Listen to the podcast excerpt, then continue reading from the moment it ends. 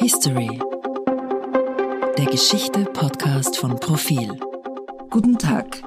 Ich begrüße die Profilhörerinnen und Hörer zum heutigen Podcast, zum Profil History Podcast. Heute geht es um die Akademie der Wissenschaften. Der langjährige Präsident der Akademie, Anton Zeilinger, unter seiner Ägide wurde eine Geschichte der Akademie der Wissenschaften in Auftrag gegeben. Er hat vor kurzem den Nobelpreis für Physik bekommen. Und mein Gast heute, der richtige Gast, um über die Geschichte der Akademie der Wissenschaften zu sprechen, weil er an ihr an führender Stelle mitgearbeitet hat, ist Johannes Feichtinger, selbst korrespondierendes Mitglied der Akademie der Wissenschaften. Herr Feichtinger, guten Tag. Guten Tag. Herr Feichtinger, vielleicht erklären Sie uns zuerst einmal, was ist die Akademie der Wissenschaften? Die meisten Hörerinnen und Hörer kennen vermutlich die Universitäten, haben eine Vorstellung davon. Aber was ist die Akademie? Wo steht sie? Wie viele Menschen sind dort Mitglied? Wie viele Wissenschaftler? Wie viele haben ein Stimmrecht? Wie viele sind korrespondierende Mitglieder? Und wie wird man überhaupt Mitglied? Die Österreichische Akademie der Wissenschaften ist heute der größte außeruniversitäre Forschungsträger. Die Akademie ist also keine Universität, sondern beschäftigt sich ausschließlich mit Grundlagenforschung und gleichzeitig ist sie auch noch eine Gelehrtengesellschaft. Das heißt, dass hier die bedeutendsten Wissenschaftler und Forscherinnen des Landes hier vereinigt sind. Die Österreichische Akademie der Wissenschaften, das Hauptgebäude, befindet sich in der Wiener Innenstadt. Und im Mai dieses Jahres wurde dieses Gebäude völlig neu renoviert eröffnet. Akademiemitglied wird man durch Wahl. Und zwar wählen die bestehenden Mitglieder, die sogenannten wirklichen Mitglieder, das sind derzeit rund 200, wählen neue Mitglieder hinzu. Das heißt, die Akademie rekrutiert sich quasi selbst. Die Akademie zeichnet sich vor allem auch dadurch aus, dass sie Forschungsinstitute hat.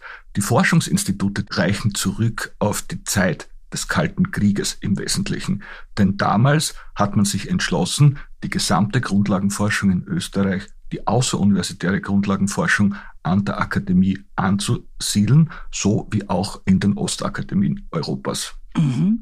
Ähm, ich habe mir diese dreibändige Aufarbeitung der Geschichte der Akademie ein bisschen angeschaut. Ich habe sie auch gestern dort besucht.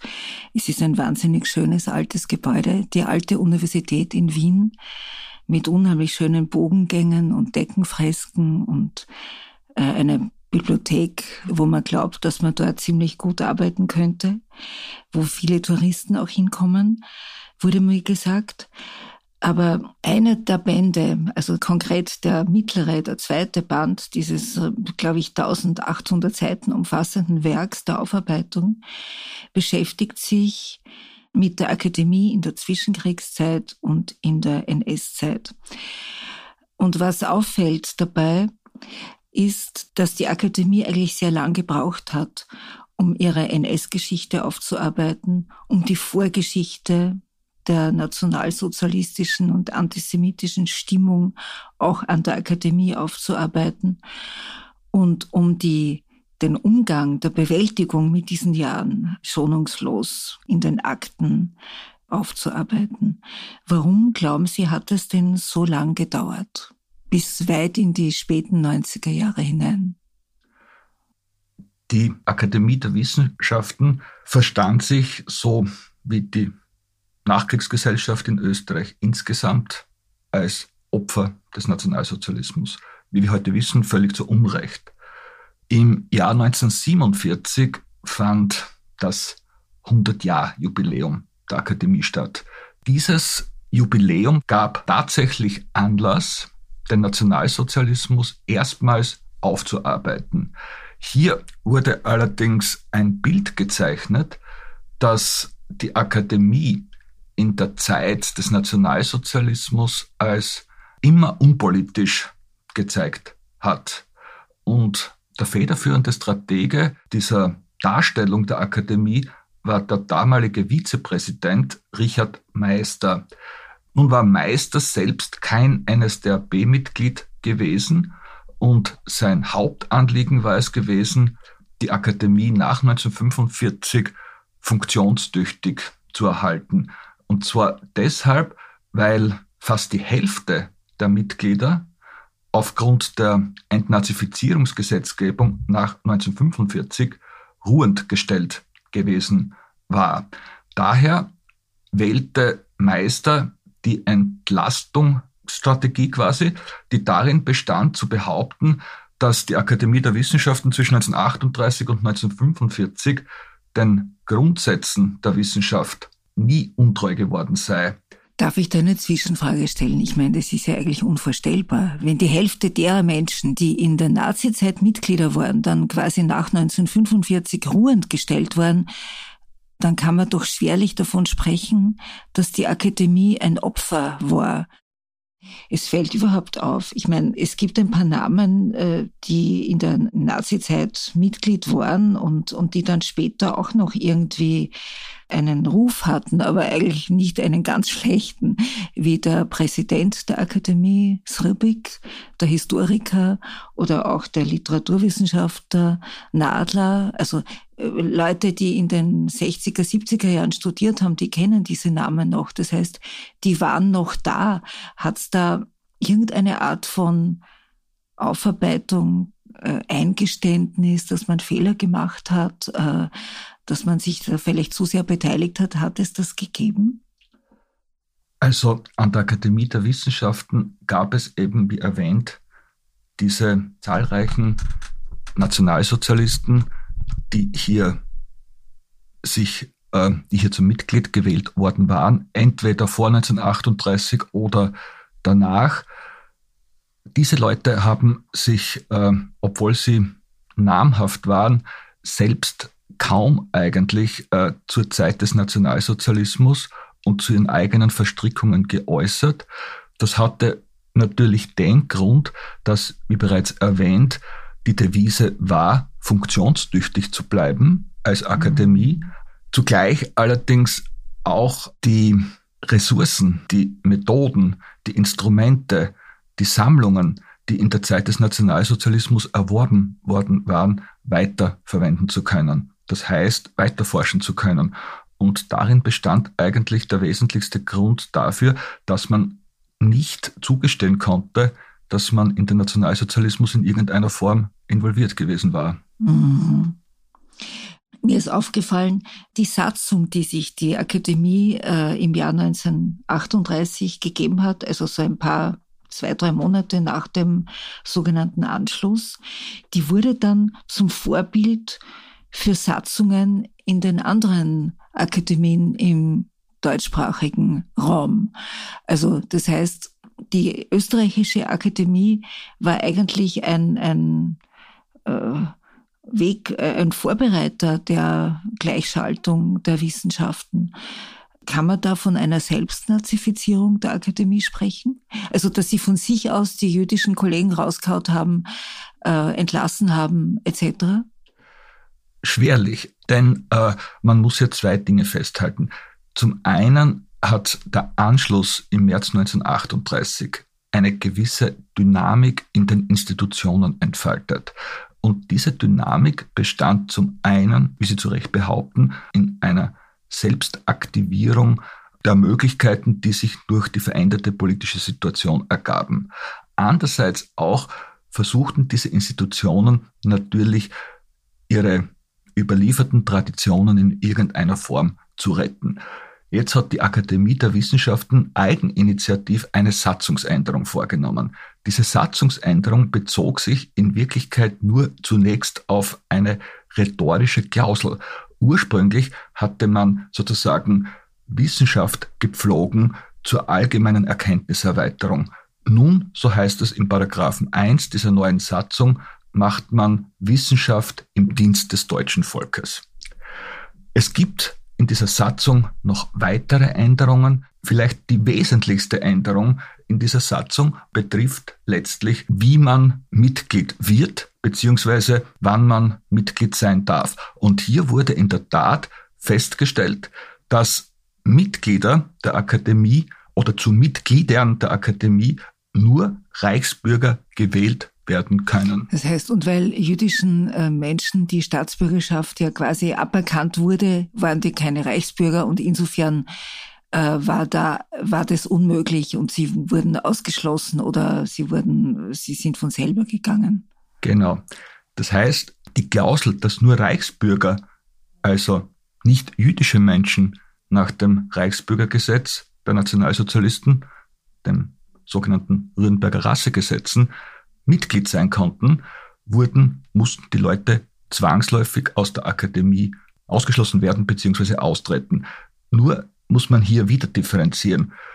Die Satzung, die hier in Wien eingeführt wurde und im Juli 1938 vom Reichserziehungsminister bestätigt wurde, war im Vergleich zu jenen Satzungen, die auf dieser Grundlage nach der Pogromnacht im November 1938 in den deutschen Akademien eingeführt wurden, also in den Akademien des sogenannten Altreich eingeführt wurden, noch hier waren Juden im Grunde genommen noch etwas besser gestellt in Wien, denn es heißt in dieser Satzung, dass nur Reichsbürger zu Mitgliedern der Akademien gewählt werden. Das heißt, die, die da waren, hätten eigentlich bleiben können, aber sind nicht. Die, die da waren, hätten satzungsgemäß eigentlich bleiben können. Und wie war die Praxis? Sind die geblieben? Nein. Sie sind natürlich nicht geblieben, denn hier hat quasi der Nationalsozialismus sein von ihm selbst geschaffenes Recht gebrochen. In Deutschland, also in den deutschen Akademien, konnten nach deren Satzungen, die eben nach dem November 1938 bis 1940 eingeführt wurden, Mitglieder nur jene sein, die Reichsbürger waren. Ja. Also ja, äh, bevor wir jetzt zu den Jahren kommen, äh, weil ich glaube, unsere Zuhörer und Zuhörerinnen äh, möchten wissen, was wurde denn in dieser Nazizeit an der Akademie geforscht? Wie war das mit der, mit der Teilnahme an der Entwicklung der Atombombe, die die Deutschen ja auch vor, vorangetrieben haben, jedenfalls in Deutschland, im Altreich? Aber Frage, was auffällt, wenn man sich die gesamte Geschichte ein bisschen anschaut, also schon die 20er Jahre, dann ist es so, dass man den Eindruck hat, jüdische Wissenschaftler durchaus mit großen Namen wie Sigmund Freud oder Albert Einstein wurden nicht einmal gefragt, ob sie Mitglied werden wollen, also Mitglied mit Stimmrecht oder korrespondierendes Mitglied. Äh, gab es da schon eine antisemitische Stimmung in den 20er Jahren, dass die nicht mal gefragt worden sind? Oder ist das ein Irrtum? Die Akademie der Wissenschaften in Wien war antisemitisch, aber nicht antisemitischer als andere Institutionen in Österreich in den 20er Jahren. Es wurden bezeichnenderweise wichtige Forscherinnen und Forscher dieses Landes, wie beispielsweise ein Sigmund Freud nicht in die Akademie gewählt.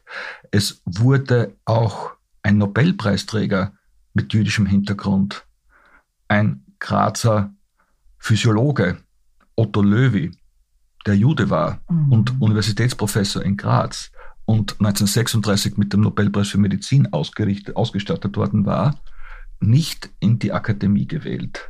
Mhm. Nun war die Psychoanalyse kein Fach, das man in der Akademie oder für das in der Akademie Platz gewesen war. Die Physiologie sehr wohl. So liegt eben der Verdacht nahe, dass hier antijüdische Ressentiments ausschlaggebend gewesen waren.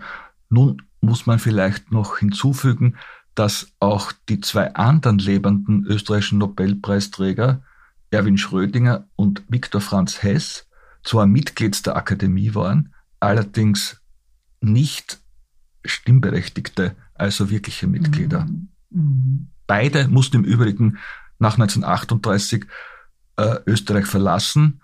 Beide hatten selbst keinen jüdischen Hintergrund, aber waren doch sehr kritisch gegenüber dem Nationalsozialismus, Gegner des Nationalsozialismus.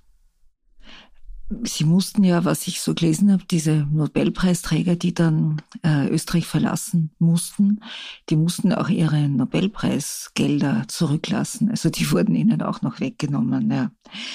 Äh, eine Frage noch, ich meine, es gab lange Zeit diese mathematisch-naturwissenschaftliche Klasse und es gab die philosophisch-historische Klasse.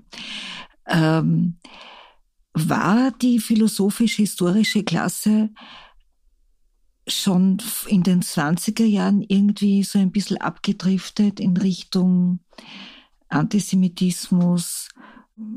Ich meine, das klingt jetzt ein bisschen flapsig, wenn ich sage, aber so in diesen idealistischen, verschwurbelten Aspekt der Philosophie. Stimmt das? Also, dass die Rationalität auch in der Philosophie in Österreich in den 20er Jahren weniger Platz bekommen hat und weniger Wert und weniger Renommee hatte? In der Tat war die Philhist-Klasse der Akademie sicher stärker in diese irrational nationalistischen Bestrebungen der Zwischenkriegszeit involviert als die mathematisch-naturwissenschaftliche Klasse. Beide, also die Klassenstruktur in der Akademie ist eine seit 1847 gültige und es gibt sie nach wie vor. Hier ist vielleicht hinzuzufügen, dass die, dass, wie gesagt, die Akademie sich selbst rekrutiert und dass zu dem Zeitpunkt beide Klassen äh, 33, jeweils 33 wirkliche Mitglieder umfasst haben. Nun rekrutiert sich die Akademie der Wissenschaften traditionell äh, am stärksten aus den Wiener Universitäten, vor allem der Universität Wien. Und an der Universität Wien gab es eben in der Zwischenkriegszeit ein, einen Geheimclub, äh, den mittlerweile, die mittlerweile bekannte. Ah, die Bärenhöhle. Genau, mhm. die mittlerweile bekannte Bärenhöhle, einen Geheimclub von Professoren, die eben zu verhindern versuchten und auch verhinderten, dass linksgerichtete und jüdische Nachwuchswissenschaftlerinnen und Wissenschaftler Karriere machten. Und nun ist es bezeichnend, dass die philosophisch-historische Klasse, 33 Mitglieder, wie gesagt, dass in dieser philosophisch-historischen Klasse 17 von diesen 33 auch Mitglieder der Bärenhöhle der Universität gewesen sind. Und es wird nicht überraschen, dass diese Leute an der Akademie gleich dickten wie an der Universität mhm. und hier die Zuwahl von vor allem Geisteswissenschaftlern in die Akademie verhindert haben. Mhm. Man glaubt ja, es, es, ist ja oft so, wenn man sich Wahlergebnisse, also aktuelle Wahlergebnisse heute anschaut, wo rechtspopulistische oder sehr rechte Parteien von den Menschen gewählt werden, dann stellt man immer fest, das sind eher die zurückgebliebenen, die nicht so gut ausgebildeten, also Akademiker und Frauen wählen eher linke, liberale Parteien. Und irgendwie ist so ein, ist die Volksmeinung, glaube ich, oder die, die erste Meinung vieler Menschen, dass je gebildeter ein Mensch ist, je reflektierter er äh, über die Situation, in der er lebt, nachdenken kann und, und sich informieren kann, desto weniger anfällig sei er für Irrationalismus und Populismus und ähm, äh, spalterische äh, gesellschaftliche Ideen. Wenn man sich jetzt nun die Akademie der Wissenschaften anschaut, wie gesagt, die Gelehrtengesellschaft, die, wo eigentlich die die ähm, neugierigsten, die gescheitersten, die intelligentesten äh, Menschen tätig sein sollten, dann wundert man sich doch, dass die auch die so anfällig waren für Ideen, die für rassistische Ideen, für für Irrationalismus. Woher äh, glauben Sie, woher kommt dann die, dieser Wunsch, dass Bildung auch dazu beiträgt, dass man humanistischer denkt? Also die Akademie der Wissenschaften war keine Ausnahme, kein, kein Sonderort sozusagen, wo äh, anders gedacht worden wäre wie in anderen Einrichtungen, wie an, der, an den Universitäten. Letztlich ging es all diesen Menschen, die hier sich in den Nationalsozialismus involvierten, um die Möglichkeit, Kapital aus der neuen Situation zu schlagen. Und diese Situation, diese Möglichkeit äh, von den, diesem sogenannten politischen Umbruch hier Profit zu machen, hat vermutlich auch verhindert, dass die Menschen ihre moralischen Vorstellungen, die es in der Tat wahrscheinlich gegeben hat, beibehalten haben. Es ist schon bezeichnend, dass an der Akademie vor 1938 im Grunde genommen nur sieben Mitglieder von inländischen, von rund äh, 130 inländischen Mitglieder dem Nation, der, der illegalen NSDAP beigetreten ist. Mhm. Das zeigt, dass im Grunde genommen die Akademie kein Überzeugungsnazitätertum sozusagen mhm. gestiftet hat. Die meisten Personen, die äh, der NSDAP beigetreten sind, traten nach dem Anschluss der das NSDAP heißt, bei. Die, das waren die Opportunisten. Also die, die sich da was versprochen haben davon, die Forschungen betreiben wollten, die, die einfach keine Schwierigkeiten kriegen wollten mit dem Regime. Ist auch traurig. Also Schwierigkeiten hätten sie auch ohne Beitritt äh, in die NSDAP nicht bekommen. Aber der Beitritt der NSDAP hat den Leuten, die im Vorfeld der NSDAP beigetreten sind, die Möglichkeit sozusagen gegeben, selbst zum Akademiemitglied mm. gewählt zu werden. Ja. Denn wenn, wie anfangs gesagt, die Hälfte aller Mitglieder der Akademie auch Mitglied der Partei, Parteigenossen waren, dann liegt es auf der Hand, dass man, um hier gewählt zu werden, mit, als Mitglied der Partei beigetreten sein musste. Ja. Was ist eigentlich da im März, in den Märztagen 1938 passiert? Ich meine, man weiß von Verlagen, Zeitungshäusern, äh, anderen Institutionen, dass so quasi nach dieser Nacht dieser, dieses Aufruhrs, des Umbruchs, der der, der Regierung äh, tritt zurück. Also Schuschnigg sagt, äh, ich gehe. Äh, der Bundespräsident unterschreibt, dass noch in derselben Nacht da Nazi-Horden mit, mit irgendwie gerade eben erst gefertigten Hakenkreuzschleifen in Wien unterwegs waren. Ist da auch in der Akademie was passiert? Gab es auch da irgendwelche Rabauken, die sich versucht, die versucht haben, sich Einlass zu verschaffen und oder was ist da geschehen? Wann ist denn der Umbruch quasi in der Akademie passiert? In der Akademie läuft alles immer sehr formell ab.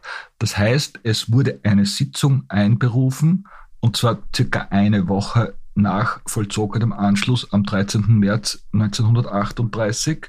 Und in, der, in dieser Sitzung trat der damals langjährige Präsident, der Historiker Oswald Reglich, zurück mit der Begründung seines hohen Alters. Er war tatsächlich über 80 Jahre alt. Und die Position des äh, Präsidenten wurde nun an einen anderen, auch einen sehr alten Herrn, den Herrn Ferdinand Hochstetter, einem Anatomen, übergeben. In dieser ersten Sitzung, also nach dem Anschluss, wurde auch ein Willkommenstelegramm, das von Heinrich Strüppig konzipiert worden war. Das ist der Historiker, der, der Historiker. auch nach 1945 noch irgendwie, sagen wir so, sein Unwesen getrieben hat. Genau. Dieses Willkommenstelegramm wurde verabschiedet und dann dem Führer geschickt. Mhm. Was dann noch bezeichnend ist, ist, dass man eigentlich diesen Leuten, die hier die Führung übernommen hatten, nicht getraut hat. Und man hat, also die Landesleitung der NSDAP, hat zusätzlich noch den kommissarischen Rektor den neu eingesetzten kommissarischen Rektor der Universität Wien, Fritz Knoll, als Organ eingesetzt, der die Akademie für die NSDAP, die Landesleitung der NSDAP überwachte. Was dann passiert ist, ist, dass äh, ich habe anfangs davon gesprochen, dass die Akademie eben auch Institute hatte, dass man die Leiter dieser Institute absetzte. Und zwar hatten Leiter dieser Institute jüdischen Hintergrund. Sie wurden durch illegale Nationalsozialisten ersetzt. Und auch die Mitarbeiterinnen dieser beiden Institute, der Biologischen Versuchsanstalt und des Instituts für Radiumforschung, wurden, wenn sie einen jüdischen Hintergrund hatten, entlassen. Das Institut für Radiumforschung verlor ein Drittel seiner Mitarbeiterin und die Biologische Versuchsanstalt zwei Drittel der. Mitarbeiterin, unter anderem einem der Pioniere der Hormonforschung, den Eugen Steinach. So zählten eben die, entlassenen Mitarbeiterinnen der Akademie der Wissenschaften zu den ersten Opfern der NS-Säuberungen in Österreich. Mhm. Insgesamt waren das 45 Personen. Äh, 25 konnten das Land durch Emigration verlassen, mhm. sich der Verfolgung entziehen. Wenige wurden durch ihre nichtjüdischen Ehepartnerinnen geschützt und ähm, einige, also sieben, fielen auch dem Holocaust zum Opfer. Mhm. Schließlich wurde ein, ein Mitarbeiter noch äh, als Regimekritiker in einem Zuchthaus in Brandenburg hingerichtet. Wer war das? Das war ein äh, Mitarbeiter der Kirchenvetterkommission, der im Wesentlichen aufgrund seiner Kathol seines katholischen Hintergrunds mhm. mit den äh, Vorstellungen der Nazis nicht mhm. besonders glücklich war. Mhm. Es gibt jetzt zwei Forschungsbereiche, die auch ein bisschen auffällig sind. Das eine ist die, Rass, die sogenannte Rassenforschung, die schon begonnen hat in den 20er Jahren mit der, mit der Vermessung der äh, Menschen, die in Kriegsgefangenenlagern nach dem ersten oder im, während und nach dem Ersten Weltkrieg quasi als Menschenmaterial unter Anführungszeichen zur Verfügung standen. Und das dann weiter also geforscht wurde in der Nazizeit natürlich besonders stark, also diese anthropologisch-rassistische Forschungsrichtung, die hat sich ja dann auch noch nach 1945 gab es da auch noch äh, Ausklänge von diesen Forschungsbereichen, oder? Das ist eben ein wesentliches Kennzeichen auch dieser Akademien, dass die NS-Forschungen zwar 1945 notwendigerweise abgebrochen wurden, allerdings, dass natürlich hier Kontinuitäten feststellbar sind. Und diese Kontinuitäten entstehen im Grunde genommen nur dadurch, dass gewisse Anpassungsleistungen nötig sind.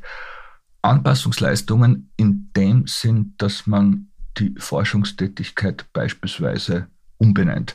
Während in der Zeit des Nationalsozialismus eindeutig von Rasseforschung die Rede ist, spricht man dann nach 1945 von physikalisch-anthropologischer Forschung. Mhm. Die Hintergründe und die Aktivitäten unterscheiden sich, sind dieselben und, und unterscheiden sich äh, häufig sehr wenig.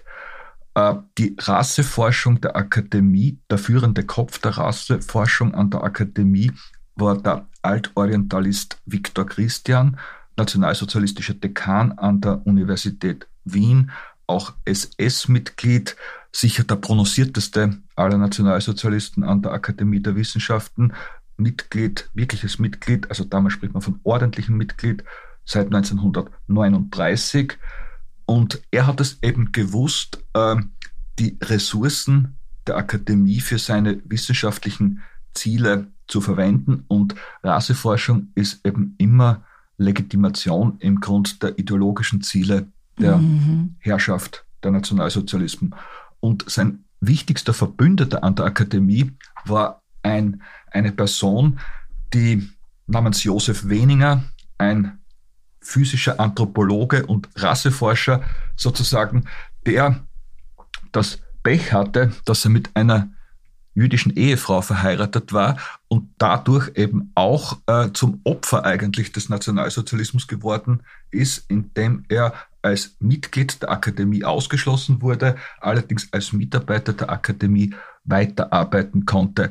Und er forschte eben an diesem von Ihnen erwähnten Kriegsgefangenenmaterial des Ersten Weltkrieges und verglich dieses Material mit Material aus Kriegsgefangenenlagern des Zweiten Weltkrieges, um zu zeigen, wie der Versuch der Sowjetunion, Rassenunterschiede zum Verschwinden zu bringen, eine Änderung der rassischen Zusammensetzung der Bevölkerung Russlands gebracht hat. Äh, ein zweiter Aspekt, der, der Forschungsaspekt, den ich ziemlich relevant finde, Das war die Atomforschung. Jetzt hatte die Akademie der Wissenschaften dieses Radiuminstitut. Und das waren ja sehr angesehene Wissenschaftler und da waren sie ziemlich gut. War die Akademie in der Nazizeit dann auch in die in die Entwicklung der, äh, der deutschen Atombombe irgendwie äh, daran beteiligt? Letztlich hat man der Akademie das vermisst. Die Akademie hat Radiumforschung betrieben seit 1900. Äh, das, die Radioaktivität selbst wurde im Jahr 1898 durch Pierre und Marie Curie entdeckt mit Material, mit einem Grundstoff, der aus Österreich gekommen ist, die Pechblende, die man in böhmischen Bergwerken abgebaut hat und daraufhin hat sich an der Akademie der Wissenschaften in Wien eine Tradition der Erforschung dieser Radioaktivität ergeben.